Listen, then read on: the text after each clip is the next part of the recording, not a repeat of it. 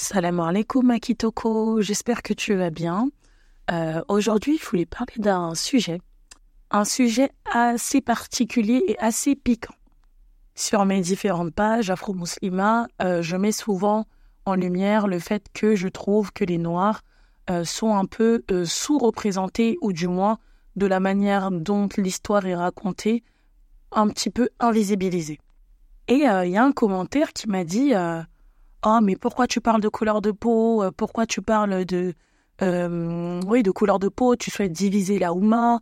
Euh, Pourquoi euh, parler des différences, etc. Et en fait, ce commentaire, j'ai discuté avec la personne. Enfin bref, je vais pas rentrer dans les détails pour connaître un peu son point de vue et lui expliquer aussi le mien, tout simplement parce que bah, si je prends la parole aussi sur les réseaux ou face au monde, bah justement, c'est pour pouvoir avoir un échange. Mais moi, j'ai une question. Parce que c'est vrai qu'on parle, on n'est pas là pour savoir euh, d'où vient euh, le prophète Ali Salem, on n'est pas là pour euh, connaître la couleur de peau de tel compagnon, etc. C'est le message qui prime, avant toute chose. C'est le message de l'islam qui prime. Ça, avec ça, je suis d'accord.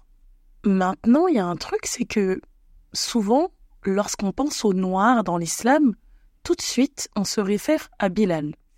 C'est un truc où, voilà, quand tu te reconvertis, Oh, tu sais, tu t'as t'as choisi comme prénom Bilal. Machallah, tu sais que Bilal, c'est le premier noir à faire l'Éden.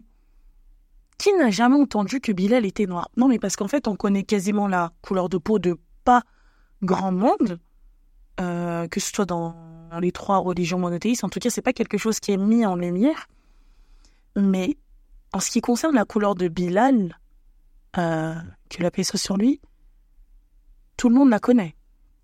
Et encore une fois, sans vouloir entrer dans un discours de victimisation ou euh, très panafricain, mais encore une fois, on voit que l'homme noir, le statut auquel il est associé, si c'est pas d'esclave ou euh, d'une personne qui a pas vraiment une place importante dans la société, c'est rare en fait qu'il soit mis en lumière. On s'en rend pas forcément compte, mais ça c'est des petites graines qu'on plante et tu te dis, mais en fait, euh, la science, je suis noir, je, ne peux pas avoir la science.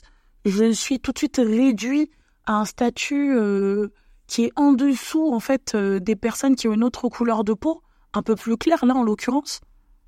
Et oui, franchement, pour se construire et construire son identité en tant que personne noire, je pense qu'il est important de savoir aussi qu'on a des modèles euh, intelligents, savants, qui ont une place importante, que ce soit dans la sphère religieuse, politique, ou autre, en fait, tout simplement, bah, qu'on puisse nous aussi se construire euh, une identité forte, qu'on puisse par là être fier euh, de notre histoire, qu'on ait des repères, euh, qu'on se sente représenté, important aussi aux yeux de l'histoire, car le souci étant que, en fait, peu importe qui raconte l'histoire, le noir se retrouve toujours minimisé, se retrouve toujours un peu diminué, ça reste mon avis, mais voilà, pour moi, le noir est un peu dans chaque histoire le dernier et restera le dernier.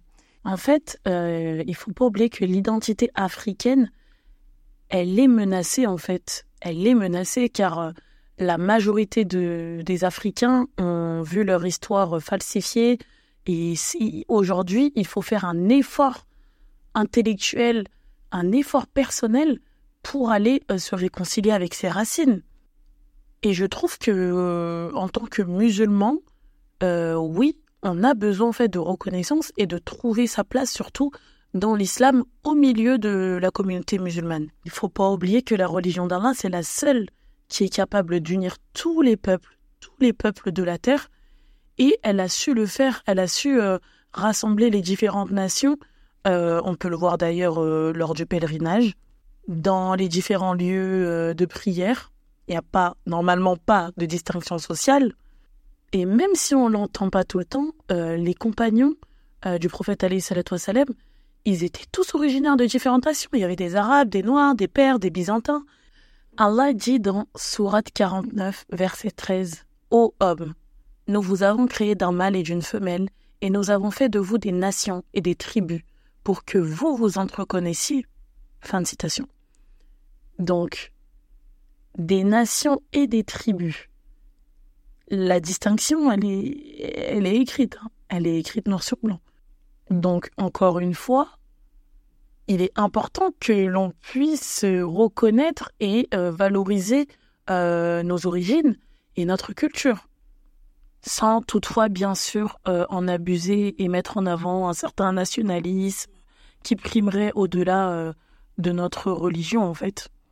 Et moi, franchement, pour m'aider dans ma dans cette réflexion, en fait, j'ai acheté le livre L'identité du musulman noir, 1504.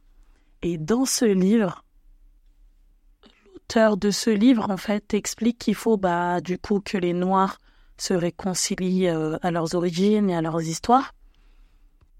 Et euh, l'importance de souligner que l'islam n'est pas venu arabiser les peuples, mais euh, tout simplement les islamiser, c'est-à-dire les soumettre à Allah, pour qu'il n'y ait au-dessus euh, de leur être ni roi, ni peuple, ni statuette, ni astre, ni autre, en dehors d'Allah bien sûr, le Tout-Puissant, le Noble, le Riche, le Généreux. L'auteur qualifie aussi euh, son livre euh, comme un musée où le patrimoine du musulman noir y est exposé et pour qu'il lui soit restitué toute sa dignité.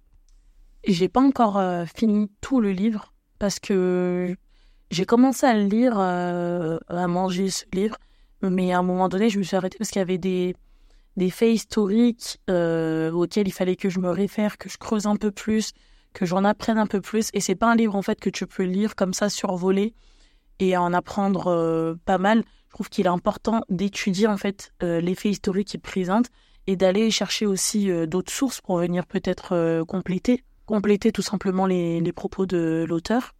Mais s'il y a bien un truc que j'ai que j'ai retenu et qui m'a marqué, euh, c'est au début du livre.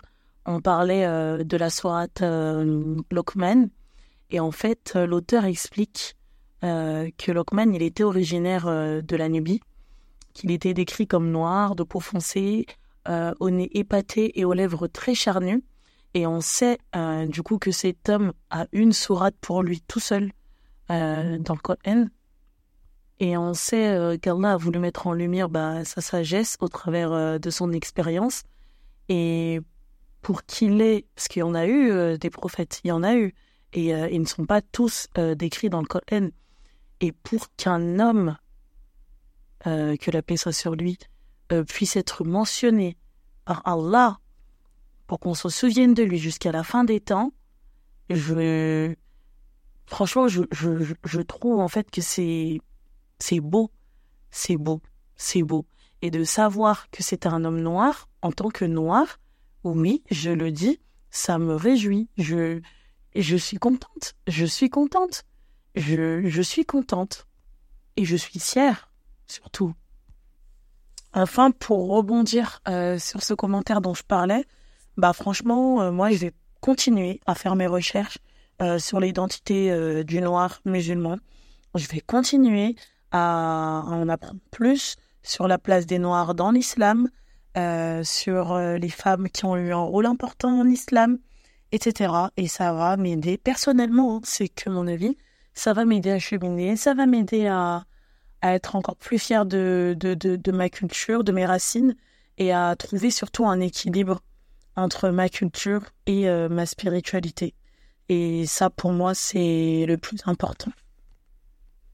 Voilà, c'était euh, ma petite pensée du jour. J'avais envie de la partager avec toi. N'hésite pas à m'écrire euh, en DM sur TikTok, sur Insta, euh, à me laisser un commentaire sous ce podcast. Et je ne dis pas à la semaine prochaine ni à quand, parce que ce serait mentir. Le dernier podcast, j'ai dit à la semaine prochaine et finalement nous voilà un mois et demi plus tard. Donc, je te dis au prochain podcast. D'ici là, prends soin de toi.